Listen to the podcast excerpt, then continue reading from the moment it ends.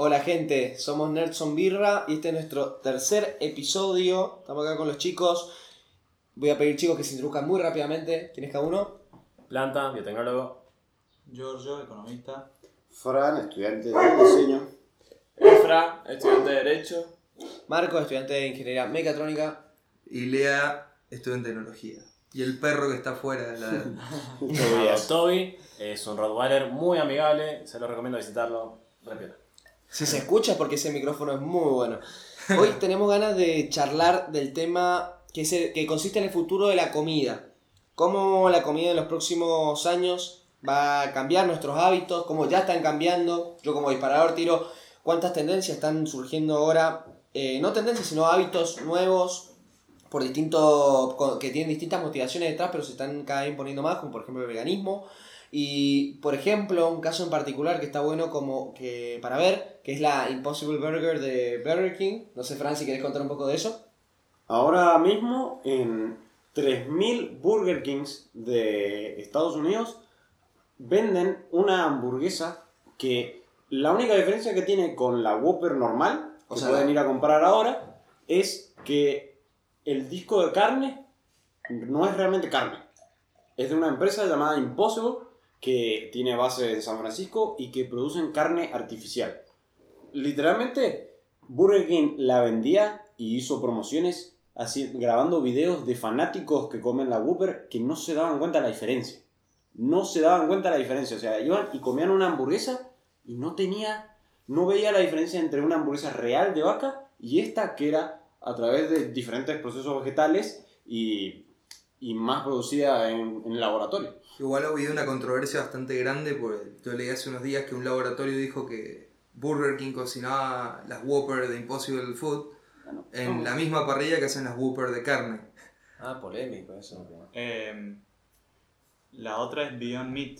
No sé si la Sí. conocen, que ahora está en McDonald's. Y la empresa en la bolsa es toda una estrella porque el año pasado se duplicó, se triplicó, no sé. La Claro. Sí, o sea. ¿Y qué hacen? ¿Hacen hamburguesas? Y ellos hacen hamburguesa a base de plantas. Claro. Dice, em, no me acuerdo cómo se llamaba la de McDonald's, pero es algo así como PLT por plants. Claro. El, el combo. Sí, básicamente esas hamburguesas están hechas con una receta que es de la gastronomía japonesa, que se llama seitan. No sé si han escuchado hablar del seitan. No. Eh, el seitan está compuesto básicamente de gluten de trigo, que se prepara después con salsa de soja, para tener los sabores del glutamato monosódico, que enseguida a hablar sobre eso, con una alga especial y con jengibre. Entonces, en, a modo textura, tiene casi la misma textura que una hamburguesa de carne, y por la condimentación que tiene, el sabor es demasiado similar. La verdad lo he probado varias veces y el sabor es muy parecido al de la carne. Como decís, estuvimos ya diciendo un par de iniciativas que se están llevando hoy en día y bueno, que están teniendo un éxito tremendo y que grandes cadenas, McDonald's, Burger King, la están adoptando, pero siguen siendo, por ejemplo, eh, en este caso hamburguesas que son muy parecidas a la clásica hamburguesa de carne, pero de base vegetal o de otros elementos, pero no es carne, ¿ok? Es muy parecida a la carne, sabe igual que la carne, pero no es carne. Que esto es lo que eh, está atendiendo todo, que está muy bueno precisamente de disminuir el tema del sufrimiento animal, etc.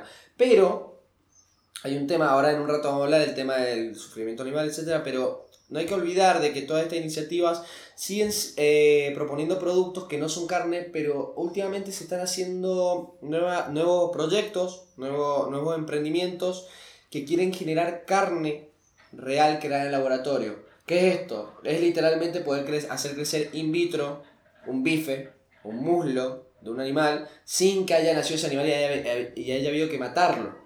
Por lo que es muy raro, porque el tema moral de no comer carne, uno diría, che, esto es un pedazo de carne, porque es un pedazo de carne, creado in vitro, está bien, está creado en el laboratorio, pero sabe igual que un pedazo, un muslo de vaca, o de, de pollo, mejor dicho, eh, ¿por qué estoy dispuesto a comer un pedazo de carne de vaca, pero sin haber matado a un animal de por medio? O sea, ahora ya no está el lado moral porque no estoy matando a ningún animal.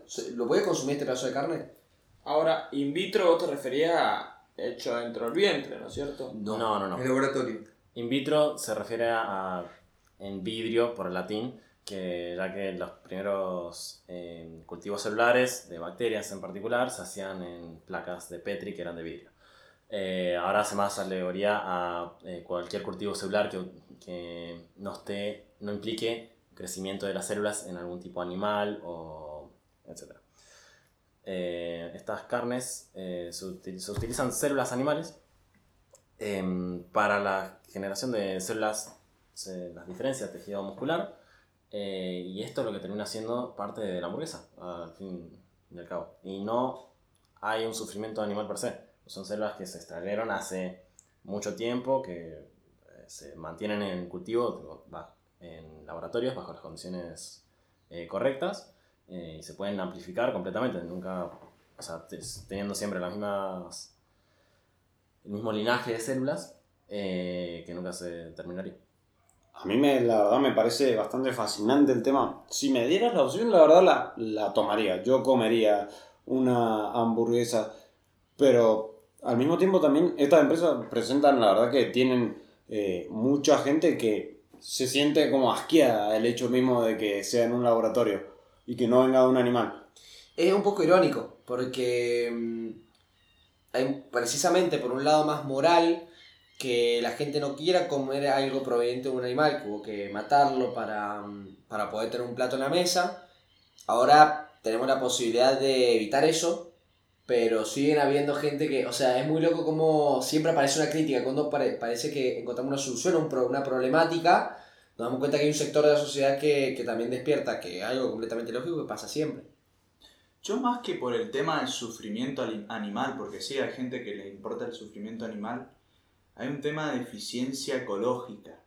Bien. De que vos tener una vaca, la, no nos damos cuenta, pero por ejemplo, la Argentina es un país altamente contaminante porque tiene muchas vacas Sin duda. que producen metano. Entonces, si vos Metano evitás- produce degradación de la capa de ozono. Claro, si vos evitás eso y lo hicieras por un costo relativamente bajo, no sé cómo son, no sé cómo es la producción, a lo mejor vos planto tenés más idea, pero si no tiene un consumo fuerte de, de algunas cosas, sería mucho más eficiente para la ecología. Sí, para la ecología completamente. No es relativamente barato, eh, ya que se requiere dar... eh, Barato en términos de recursos, no de plata, decía. eh, no, de, bueno, de plata, porque necesita- los, todos los elementos que necesitas de, de biología molecular no son baratos. Eh, Claro. Son baratos si solo si lo compras ¿Cuánto- en masa. eh, bueno, para empezar en Argentina, todos eh, los insumos de biología molecular se, eh, se pagan en dólares a proveedores externos. Hay pocas empresas argentinas que eh, provean Pero los elementos necesarios. en el mercado internacional, no sé, a lo mejor alguien sabe cuánto sale un kilo de, de lo que ya, ya hayan hecho in vitro. No tengo idea. La verdad no sabría yo vi que. Bueno, in vitro, no la otra. sí, sí, sí. Yo había visto. Bueno, Bill Gates, es uno. eh, No me acuerdo cuál empresa que hace carne in vitro. Eh, Bill Gates, eh, bueno, la fundación de Bill y Melinda Gates son uno de los mayores eh, Inversores. inversores que están detrás.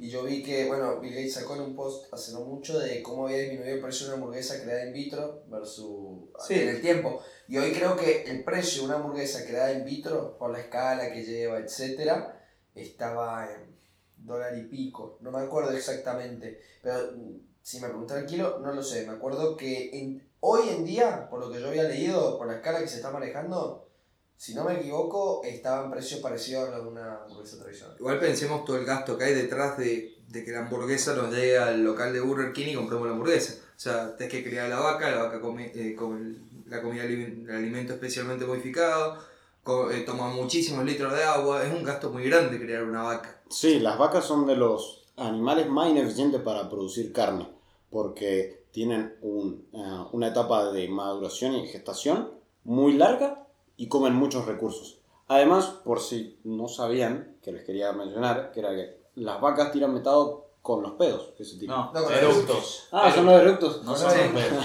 ¿Verdad? Son los eructos. Y creo que ah, para agregar del metano, eh, no es que degrade la capa de ozono, sino que tiene un efecto, absorbe mucha temperatura de la luz solar. Ah, de verdad eso. Y eso es lo que contribuye tanto a la capa ozono. Es el- la problemática más grande que tiene la ganadería. Bueno, y En acá, cuanto al acá- ambiente. acá en Argentina próximamente eh, obtener un kilo de carne tipo para el consumidor final, aparte estamos hablando de todas las cosas que lleva el proceso para llevarse a cabo, 15 litros de agua, lleva aproximadamente, por lo que hacer un kilo de carne de vaca, es súper demandante en términos, en términos de recurso hídrico.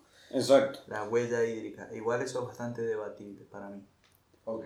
A mí me parece bastante interesante el hecho de que si uno intenta eh, pensarlo de manera ecológica, no debería comer carne, o por lo menos inten- debería intentar dejar y mantener bajo su nivel de consumo de carne, y podría, pero puede comer, por ejemplo, pollo, que en algo de recursos gastan menos, pero al mismo tiempo es como que si es que realmente tiene la... eh, se pregunta por el sufrimiento animal y bueno, los pollos a veces la pasan peor, pero al mismo tiempo, eh, a los pollos cuando los tienen muy estresados todos, con, producen menos, crecen menos. O sea, Mira, Ahora, para, Ahí vienen todos los aditivos que le agregan al pollo. para dar una cifra más certera, de acá un ingeniero agrónomo que sigue en Twitter, mira, un novillo transforma 7 kilos de maíz en un kilo de carne, un cerdo 4 y un pollo menos de 2. Bueno, eso también hay que tener en cuenta que eh, probablemente sean datos de Estados Unidos porque nosotros alimentamos las vacas con pasto, el cual es bastante más eficiente, eh, y en Estados Unidos usan grano, el cual también se puede usar como alimentación. igual acá también se usa grano. ¿También? Depende, Sí. sí, depende. En algunas regiones. Bueno, pero no, no es en la gran mayoría. Allá el grass-fed beef, que son, es la carne de las vacas que se alimentan solo de pasto, es visto como un lujo. Y no, para nosotros es lo más normal, básicamente. Sí, claro. En, en lo que decías del, de los aditivos del pollo, me volví a eso. Y lo de los pollos, pollitos en fuga, ¿no? Eh, los tipos, digamos, hay mucha. Hay mucho mito alrededor de los pollos. Eh, Sí. Primero porque el tema de tenerlos hacinados y eso de que se comen el pico, las patas, no sé, como dicen, eh, no es real. Porque realmente eso disminuye mucho la productividad del pollo. Eh, producís menos, eh, más estresados hacen que sean peores las producciones y por lo, men- por lo tanto ganar menos plata. No te conviene hacer eso.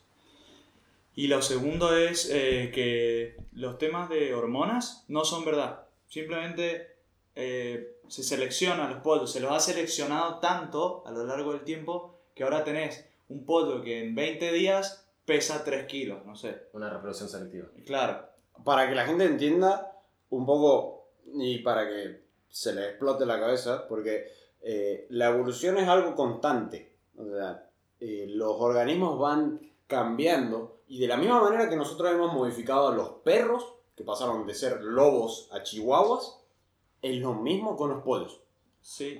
Hemos logrado que un pollo, antes los pollos eran muchísimo más chicos, son, son un tipo de ave que venía de China, por ejemplo. Y actualmente realmente no ponerle hormonas no sería económicamente viable porque ese tipo de aditivos son muy caros. Y después que el mismo ejemplo para un choclo. No sé si alguna vez han visto, busquen como choclo en la edad antigua, el choclo actual. Era un choclo, era una cosita así como... No, no sé con qué lo podemos comparar. Era, era muy chiquito y los granos eran Como el tamaño de granos celular. y muy duros. Claro. Justamente una de las razones por las que eh, tenemos muelas de juicio era porque el- en la antigüedad eh, nuestros dientes se rompían muy fácil, porque los granos eran muy duros, básicamente todo lo que comíamos. Entonces, la gente que eh, le crecían muela de juicio por razones al azar evolución, eh, presentaba ventajas porque pasados los 20 años, los 18 20 años, tenían muelas de más para poder seguir comiendo. Sacando este tema de la agricultura y cómo iba evolucionando, eh, quería sacar el tema de los aditivos que han hecho que, esta, que la agricultura mejore, no, no solo como eh, mejorando el crecimiento y el rendimiento, sino mejorando el tema de la eliminación de, de plantas que pueden alterar el crecimiento de otras. Eh, habíamos hablado más temprano del tema del glifosato. Jordo. Sí, eh, básicamente los genéticamente modificados, una modificación que se puede hacer es que una planta sea inmune a un cierto herbicida. El glifosato es un herbicida que lo tirás arriba de la- del campo y mata todo menos la planta genéticamente modificada. Se usa para la soja, por ejemplo. Y eso lo que hace es que la productividad sea muchísimo más alta porque no tenés yuyos, no tenés competencia contra la otra planta, entonces crece más grande, más bonita, etc. Para eso el glifosato. Sí, Es un herbicida, digamos. pero te necesitas tener una planta genéticamente modificada que resista el glifosato, que en este caso sería el ejemplo de la soja. Eh, y eso aumentó, eso se llamó la Revolución Verde, que fue a principios del siglo XX, y eso aumentó la productividad de forma exponencial. Habían esto economistas, no sé si alguna vez lo han escuchado, Malthus, que habla de eh, cómo, el crecimiento de la, de la producción de alimentos es lento, nos íbamos a morir de hambre, todo eso terminó siendo mentira porque en realidad se innovó y se hicieron plantas que producen mucho más. Te pongo un ejemplo de la soja que se, se produce acá en Argentina. Es una soja que se llama RR, Roundup Ready. Es una soja que está modificada por Monsanto, que cuando los productores compran la soja le venden el mismo glifosato para tratarlos. Exacto, Roundup es el principal producto de glifosato de Monsanto, es famoso. Eh, se dicen muchas cosas que en mi opinión son falsas respecto de Roundup. Sí tiene un problema el tema de los glifosatos, que es que, claro, cuando vos estás echando eh, herbicida constantemente, van a haber algunas pequeñas plantas con algunas mutaciones que se van a empezar a seleccionar y cada vez son más resistentes y más resistentes y más resistentes. Entonces vos tenés que hacer un glifosato que sea más potente y más potente y, y con el tiempo dicen, bueno, cada vez son más inmunes esas plantas, digamos. Y perdón, pregunta desde mi ignorancia. El tema eh, de mi, mi consulta es, eh, el glifosato es algo muy polémico. Eh, en términos generales, ¿cuáles son los peligros reales que trae el glifosato? Eh, ¿Existe, por ejemplo, riesgos de cáncer y un largo etcétera? Yo soy un ignorante de la materia, por lo que aprovecho acá para preguntar y de paso para que los oyentes también se instruyan un poco. Mira, eh, los estudios demuestran que hay una predisposición genética a al cáncer. Entonces, pero al mismo tiempo, Monsanto es una empresa que no tiene un historial limpio. Ha tenido una gran cantidad de juicios eh, por, por este tipo de cosas eh, y en los que ha pagado muchas veces. Entonces, hay que, hay que ser usualmente escéptico de, la- de las cosas, pero realmente no se puede decir, o sea, si hay muchos estudios y algunos me demuestran que sí y otros que no hay correlación con una cantidad de, de casos de cáncer. El hecho de que es venenoso, sí, porque se utiliza para poder ma- matar malezas.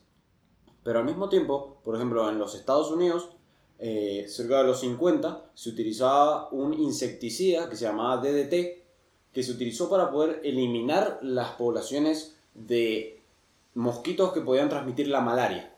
El DDT actualmente está totalmente prohibido en todos los países del mundo. Pero porque era venenoso. Pero es porque se utilizaba para matar una plaga. Entonces es como que vale, vale cu- cu- cuestionarse.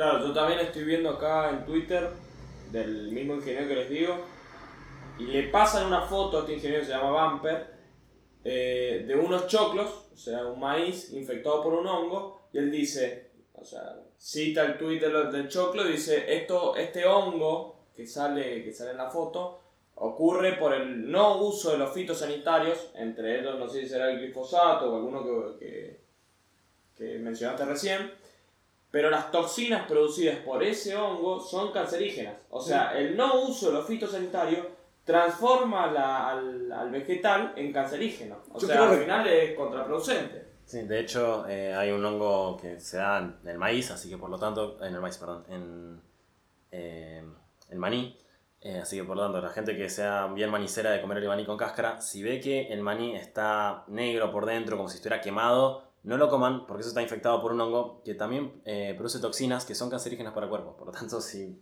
revisen el maní antes de comerlo, por favor. Yo quiero recordarle a la gente que la naturaleza no los quiere. O sea, voy a ponerlo en mi opinión, pero la naturaleza no, no es buena ni mala. Es. Es. O sea, la naturaleza, eh, todos los otros organismos compiten contra vos. Y que sea natural no significa que sea bueno. Porque la mayoría de, los, de las toxinas que hemos encontrado son todas de producto animal. Algunos la- las producimos. Pero es parte del ciclo de la vida. O sea, no confíen en que algo sea natural y que sea bueno. Sí, eh, o sea, si fuera por la naturaleza, eh, estarías, las mujeres estarían muertas cuando paren un bebé eh, nosotros, la mayoría de la gente viviría hasta los 30 años máximo, eh, habrían enfermedades que nos destrozarían las poblaciones. De hecho, bueno, eh, o sea, bueno, la peste negra es un gran ejemplo, que eh, una simple infección bacteriana ya nos, eh, nos asesinaba. Mató a la Con la- mitad población de, la, de Europa. En la 1500. viruela también. La viruela. Bueno, eh, hablando justamente de eso, de los glifosatos, se dicen muchas cosas.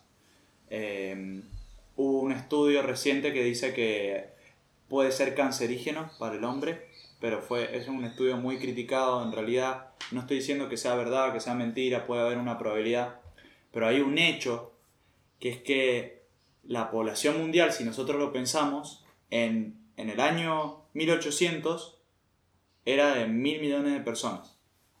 En el año 1930 ya era de 2.000 millones de personas, o sea, se duplicó en 130 años.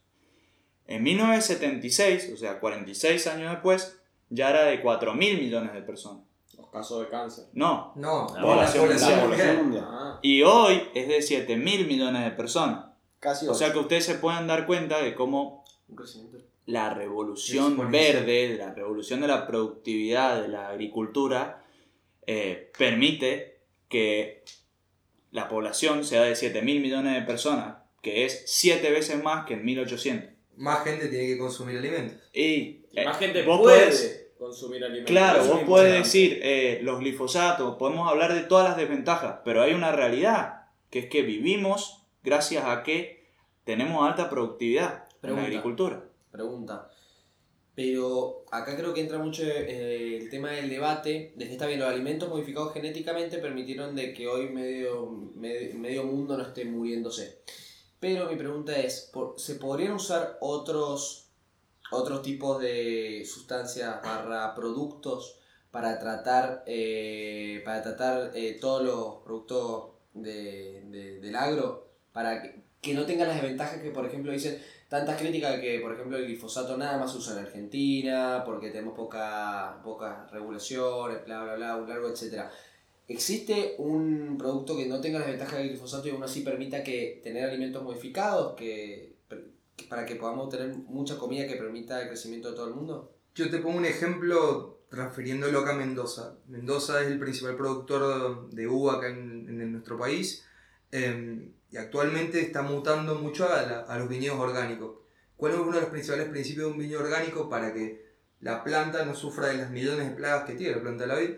Uno de los principales principios eh, se basa en el principio de la agroecología, que es que entre las plantas hay un intercambio eh, de que una planta le da algo a otra, por ejemplo. Simbiótico. Simbiótico, Mutualismo, mutualismo. Simbiosis es que necesi- lo necesita la necesita, interacción sí. para vivir. Eh, un ejemplo por él es poner verdeo entre los viñedos para que no haya mm, polillas de vid. Otro ejemplo es poner rosales para detectar antes de que haya una que se llama cochinilla harinosa. Otro ejemplo es poner em, todo riego por goteo para que por los surcos, donde, antiguamente se utiliza el riego por canales, como fue históricamente, aparte de todo el rendimiento hídrico, te da la posibilidad de hacer una fertilización totalmente específica, o sea que todo lo que vos vas a estar regando y agregando como fertirriego va perfecto a la planta. Entonces, el tema de la agricultura orgánica puede ser una sustitución al uso de un montón de agroquímicos y también eso de meter animales para compost vegetales y todo eso. Per- Perdón, mi pre- me- perfecto lo que vos dijiste, Lean. Y volviendo un poco a mi pregunta. ¿Vos opinás de que tal vez, dado todas las críticas que tiene el glifosato, etcétera, tal vez hay una manera de permitir que produzcamos todo lo que produzcamos, pero sin las ventajas que el glifosato tiene? Yo creo que, como en todo, cada vez podés hacer más cosas. O sea, el horizonte, la frontera de posibilidades es mucho más grande todo el tiempo. Eh, y lo mismo con cualquier tecnología. Las soluciones orgánicas no se implementan justamente porque no se pueden hacer a escala, porque la productividad es menor y porque cuestan plata, digamos, no rinden como correspondería, digamos. Pero tal vez los genéticamente modificados son la solución para eso. Porque vos, eh, incluso el tema del calentamiento global, ¿qué pasa si nosotros pudiéramos generar un árbol genéticamente modificado que absorba el doble o el triple de dióxido de carbono o 10 veces? Tal vez sería un, un jugador a favor y vos podrías hacer lo mismo con otras soluciones. No me acuerdo yo del caso específico, a lo mejor ustedes tienen una. Bueno, un- em, no sé si justamente un árbol, creo que la, eh, la solución de, para el calentamiento, calentamiento global de la fijación de carbono está más por el lado tecnológico, eh, ya que cuando un árbol se muere, prácticamente todo el dióxido de carbono que fijó se libera a la atmósfera, eh, ya sea porque fue consumido por hongos, por bacterias, por animales y demás. Eh, entonces, por ese lado, no sé si ya cerraría. Lo que sí pienso es que hay hoy en día tenemos las herramientas para eh, bypassear el uso de glifosato mediante eh, herramientas eh, biotecnológicas de modificación del ADN. De estos los están llamados GMO que eh, han- se han ganado un mal nombre. No se sabe por qué, la, no, yo no sé por qué la verdad, porque no... Em, o sea, es algo antinatural, se le dice, pero sin embargo hemos estado modificando genéticamente Bueno, animales. mear en un inodoro es antinatural también. Exacto. O sea, em, ahí ya depende la definición de cada uno, supongo, porque nosotros venimos modificando las plantas, el maíz. Si ustedes ven ¿no? fotos del maíz hace, bueno, creo que lo dijimos, em, cuando era... Completamente natural, sin intervención humana. Cuando lo tenían los incas y cuando lo tenemos nosotros ahora. Exacto, es totalmente distinto. completamente distinto y el rendimiento que tenemos es completamente distinto y todos los animales que hemos domesticado nos rendirían de la misma forma. Esos ya son genéticamente modificados porque nosotros intervenimos en cuanto a la reproducción selectiva. Y como va a decir planta para agregar, no hace falta para decir que algo es antinatural, no hace falta tener un laboratorio con gente con barbijo trabajando, ya simplemente agarrando dos, eh, eh, una especie, eligiendo los mejores, los mejores individuos y mezclándolos para tener mejores nuevos individuos a partir de eso, eso ya es modificación Exacto. genética. Y Exacto. pregunta, el hombre es un producto de la naturaleza, ¿no? Sí. Y la razón del hombre también. Sí. Entonces las decisiones del hombre son naturales. Entonces los productos del hombre son naturales también. ¿O no? Sí, Es que hay que, hay ahí hay que ponderar qué es Artificial natural. y No, claro, natural. qué es artificial y qué es Ya es más natural. un debate filosófico y no tan Claro. científico eso. La- Me fui al carajo, ya sé, pero... La flasheaste hermosa. Igual, igual, Sí. igual es verdad lo que vos decís. Es La- verdad, cuando está la barrera, eh, que la barrera natural y antinatural, hay una cosa en la que está relativamente clara. La razón mucho natural. Está bien, pero me refiero a lo que vos decís, de que muchas veces la barrera de natural y antinatural está bastante clara y muchas veces no. Muchas veces depende mucho de forma subjetiva de cada uno que lo dice. La realidad es que todos estamos hechos de cuatro bases que forman nuestro ADN y todos los individuos que viven en este planeta también se guían por las mismas bases. O sea, todo se guía por ADN. Que nosotros podamos modificarlo, yo principalmente, personalmente, no creo que sea algo malo. No creo que algo que sea antinatural. Es simplemente una herramienta más. Es Ya, que creo- históricamente el ser humano intentó mejorar la productividad tanto agro- ag- agropecuaria como ganadera. Vos mirá los egipcios. Los egipcios hacían canales para llevar agua a todos lados. Los, en los franceses cuando tuvo tuvieron la peste fuerte de, la- de las plantas, que tuvieron, no me salió el nombre de la plaga, eh, cuando no podían cultivar más vid, ¿qué es lo que hicieron? Trajeron pies francos de acá de Latinoamérica y los llevaron allá por resistir a la plaga. O sea, históricamente el ser humano trató de mejorar la resistividad de las plantas y la Ahora simplemente podemos hacerlo de manera más específica. Y sin embargo, todo lo que decimos del- de la capacidad que tenemos de modificar el ADN, capacidad de modificar nuestra existencia, artículo 57 del Código Civil está totalmente prohibido. Modificar el ADN del ser humano. Así que, bueno, Yo creo que la verdad que me encantó la flashada de último momento, estuvo- estuvo muy entretenida. Pero bueno, creo que tocamos varios temas, el tema de la alimentación del futuro y cómo la intervención humana en el tema alimenticio fueron, fue evolucionando a, a lo largo del tiempo. Esto fue un muy breve resumen y dimos más o menos nuestras opiniones de cada uno respecto a esto. De nuestro lado mu- muchos acá que estamos en la mesa que saben, otros que no sabemos tanto como yo. Y bueno, sin duda pude aprender bastante acá. Así que bueno, qué decirles, este fue el tercer episodio de Nerds on Birra y le agradecemos muchísimo por haber escuchado. Un abrazo.